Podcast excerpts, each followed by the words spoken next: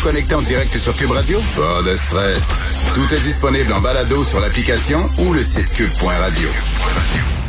Est-ce que vous avez entendu parler de la déclaration de Great Barrington? Ça fait un gros boom cette semaine. Alors, aux États-Unis, plusieurs médecins, plusieurs spécialistes, pas des coucous, là, pas des amateurs de complot et de conspiration, des médecins, des spécialistes qui disent, écoutez, là, on peut pas vivre en état permanent de confinement. Euh, on peut pas passer de confinement, reconfinement, confinement, déconfinement, etc. Ça n'a pas de sens. À un moment donné, il va falloir apprendre à vivre avec le virus, c'est-à-dire à se confronter au virus, à l'affronter.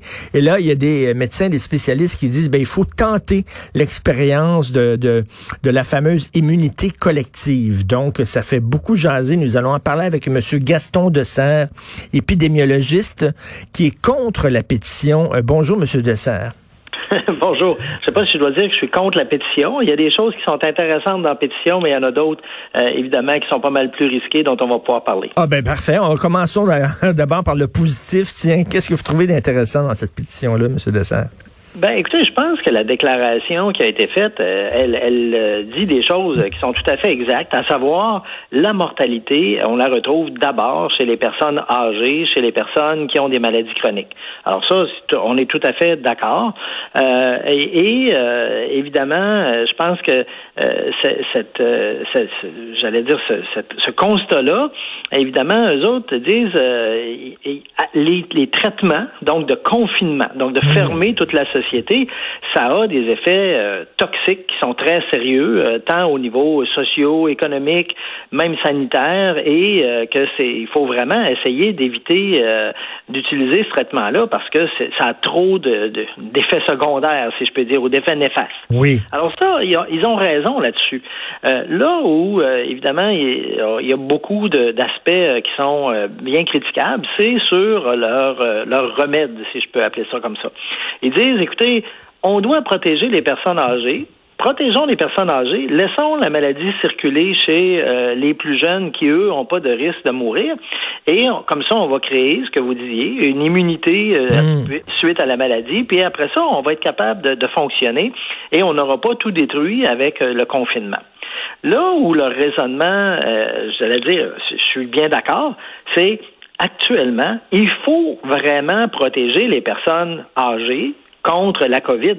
Et, et c'est ce qu'on essaye de faire déjà. Oui, mais hein, monsieur, on a des, mais, recommandations fortes pour essayer d'arrêter ça. Mais monsieur Dessert, c'est ce qu'il faudrait, là, alors, si on veut vraiment protéger les personnes âgées, ça veut dire que les gens qui travaillent dans les CHSLD, qui travaillent dans les résidences pour personnes âgées, ils devraient pas sortir de là.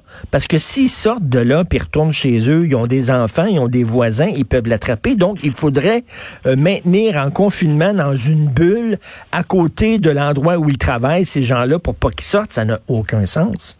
Ben, en fait, c'est là où vous avez raison. C'est-à-dire que euh, de dire il faut qu'on protège les personnes âgées, c'est quelque chose qui est facile à dire, hmm. mais extrêmement compliqué à mettre en action.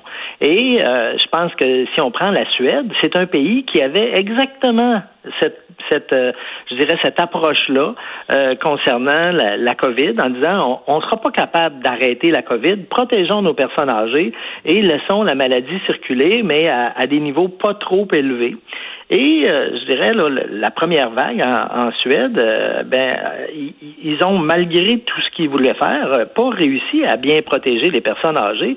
Et par rapport aux pays avoisinants, le taux de mortalité en Suède a été dix fois plus élevé que euh, dans la Finlande ou le, que le Danemark et tout ça. Exactement. Alors, et, encore une fois, c'est pas parce qu'il n'y avait pas une volonté affirmée, mais ce que vous dites, que si on mettait toutes les personnes qui sont en contact avec les personnes âgées dans une bulle dont ils sortaient jamais, euh, oui, euh, ça permettrait probablement euh, de, de, diminuer beaucoup les risques, mais évidemment, il faut nourrir ces personnes-là. Il faut, il y, a, toutes sortes de choses qui fait qu'il y a quand même toujours une interaction avec le reste de la population. Ben oui, ben oui, c'est ça. Et, donc, c'est, c'est le principe est facile à dire, mais il n'est pas facile à réaliser. C'est impossible de les protéger totalement parce que les gens qui qui prennent soin de ces gens-là, ben ils sortent puis ils rentrent. Exactement. Alors, donc, là où leur, j'allais dire, remède est compliqué euh, dans la pratique, ben ça, c'est le premier point. Le deuxième point, c'est que, évidemment, ils, ils mettent en évidence la mortalité. Mais la mortalité, c'est pas ça le seul vrai problème de la COVID. C'est un vrai problème, mais il y a aussi toutes les hospitalisations. Et évidemment, euh, c'est sûr que les hospitalisations sont beaucoup plus fréquentes chez les personnes très âgées que chez les personnes plus jeunes. Mais quand on aurait des centaines de milliers de personnes jeunes qui vont faire la maladie, puis jeunes, on parle pas des moins de 20 ans, là, on parle, euh, dans, le cas actuel, des moins de 70 ans, euh, il y a beaucoup de monde qui vont aboutir à l'hôpital. Et évidemment, ça, cet engorgement du système de santé, c'est un des gros, gros problèmes qu'on veut prévenir. C'est ça, parce que là, ils, vont dire, là, bon, les jeunes sont en bonne santé, sont pas vulnérables, euh, ils vont passer à travers la COVID, ça va être comme une grosse grippe, et bon. Mais quand même, il suffit qu'un faible pourcentage des jeunes qui l'ont attrapé se ramassent à l'hôpital pour que déjà le système craque. Ben exactement. Alors ça, c'est un deuxième point sur lequel leur raisonnement, euh, j'allais dire, il, est pas, euh, il, est il donne pas toutes les, euh, les, les informations nécessaires pour le juger. Le troisième point, c'est qu'ils disent ça n'a pas de conséquences chez les plus jeunes.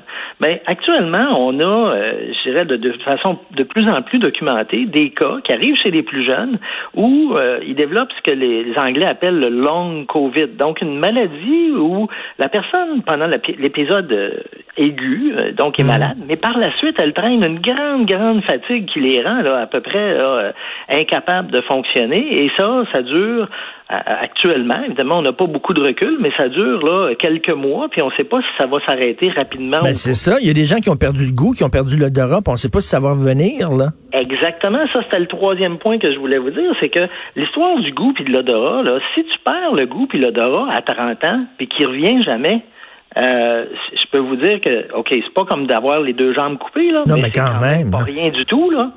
Et, et, on sait que, heureusement, la majorité des gens rentrent, ça rentre dans l'ordre, mais pour le moment, on en fait, on en fait une étude là, pour essayer de voir combien de temps les gens restent avec cette perte de goût et d'odorat-là. Et euh, ben, il y en a une proportion qui, quelques mois après avoir euh, commencé ça, ils sont toujours avec ces symptômes-là.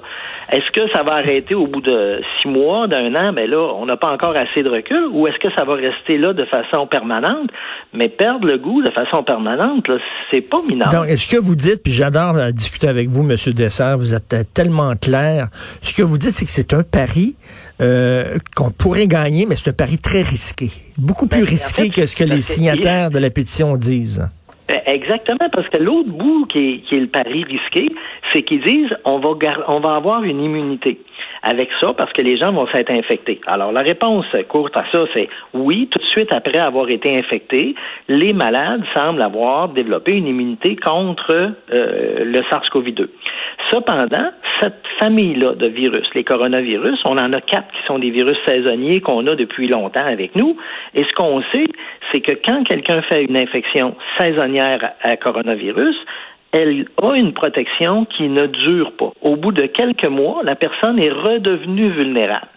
Et ce qu'on voit avec la COVID, c'est que tout de suite après l'infection, les malades ont généralement développé une immunité. On mesure des, ce qu'on appelle des anticorps neutralisants qui sont efficaces pour empêcher le virus de se multiplier. Mais on voit que ces anticorps-là diminuent rapidement. En quelques mois, déjà, on a pu voir la baisse de ces anticorps-là à des niveaux où ils seraient plus neutralisants. Maintenant, c'est sûr que les anticorps, c'est pas la seule partie hmm. de l'immunité. On a des, des cellules là, qui sont euh, importantes euh, dans la, la, protection. Mais euh, je vous dirais, compte tenu de ce qu'on sait des coronavirus saisonniers, de ce qu'on observe au niveau du déclin des anticorps neutralisants chez les malades récent, mmh. évidemment, de gager qu'on va avoir, après une infection, une immunité qui va être durable, qui va faire qu'on va être sorti de Il n'y a, rien de sûr là-dedans. La, la, la, rien de sûr la littérature scientifique dit pas que c'est gagné, puis c'est sûr. Mais vous voyez d'ailleurs, Monsieur Dessert, à quel point les gens peuvent être mêlés parce que les, les, les signataires de la pétition, on s'entend que c'est pas des deux de pique quand même. C'est des médecins, ce sont des spécialistes. Là, quand, quand on voit que entre médecins, entre spécialistes, vous vous entendez pas, vous imaginez comment Joe Blow peut se sentir en disant, bon là, on est tout mêlés, eux autres même sont mêlés. Ben, écoutez, euh, c'est tout à fait exact. Hein. Je pense que, euh, mais euh, dans des, comment je dirais, des, des débats scientifiques là, mm. pour quelqu'un qui regarde ça de l'extérieur, il dit bon, qui je dois croire dans tout ça là? Ben oui. Mais, mais je pense que les, les éléments dont je viens de parler, la preuve qu'on n'est pas capable de bien protéger les personnes âgées, là, elle a été faite mondialement. Hein? De partout dans le monde, les pays savent que c'est dangereux pour les personnes âgées, puis partout, ça finit par percoler jusqu'aux personnes âgées. Cette preuve-là, je pense qu'elle est assez claire là, que cette base de la stratégie qui est proposée là, elle est extrêmement, euh, je dirais fragile, pour pas dire qu'elle est, elle est pas réaliste. L'immunité, ben je vous dirais, ça c'est un vrai pari. On le sait pas. Puis effectivement, même pour les vaccins, ce qui va, ce qu'on espère, c'est réussir à créer euh, des vaccins qui vont être protecteur de façon durable. Mais si c'est pas protecteur de façon durable, on aura toujours le loisir de dire on va vous redonner une autre dose un an plus tard, par exemple. Mais, mais, mais avec l'immunité naturelle, euh, évidemment, s'il faut que la personne se réinfecte à chaque année, ben le remède dont il parle, il n'aura pas fonctionné. Ben, c'est comme si on voit pas le bout parce que d'un coup, le vaccin, ça prend un an puis deux ans avant qu'il arrive. On peut pas vivre en état de confinement comme ça tout le temps. Alors, ça, c'est tout à fait exact. Je pense que ça, c'est, c'est d'ailleurs le point qui, qui, euh, qui, qui, est, euh, je dirais, là, euh, l'équilibre qu'on doit avoir entre réduire les contacts que les gens ont entre eux parce que sinon, avec la situation actuelle où on n'a pas de vaccin, la maladie repart en grande, et permettre suffisamment d'activités pour qu'au niveau économique, la société, j'allais dire, survive bien. Au niveau sanitaire, les autres types de malades puissent avoir accès à des soins de santé.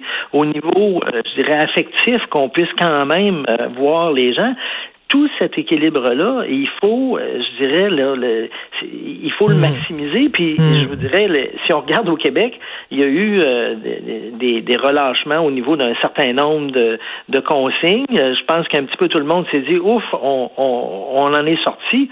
Mais évidemment, on n'en est pas sorti et il va falloir continuer à vraiment minimiser nos contacts, en allant travailler, en, allant à l'école, mais, mais vraiment, là, euh, savoir que tant qu'on n'aura pas un vaccin, euh, si on multiplie les contacts comme on a fait à la fin de l'été, ben ça va repartir en garde comme, comme on a vu au mois de ben, Vous êtes un excellent communicateur. Êtes-vous prof, vous, M. Dessert? Vous devriez. non, non, mais vraiment, c'est d'une clarté totale. Et euh, bref, c'est un pari, euh, mais c'est pas un pari gagné. Et peut-être que les, les, les conséquences négatives seraient plus grosses, euh, auraient plus d'impact que les, les, que les, les, bienfaits, les bénéfices euh, de ça. Merci beaucoup, M. Gaston Dessert, épidémiologiste. Merci. Bonne journée. Bonne journée.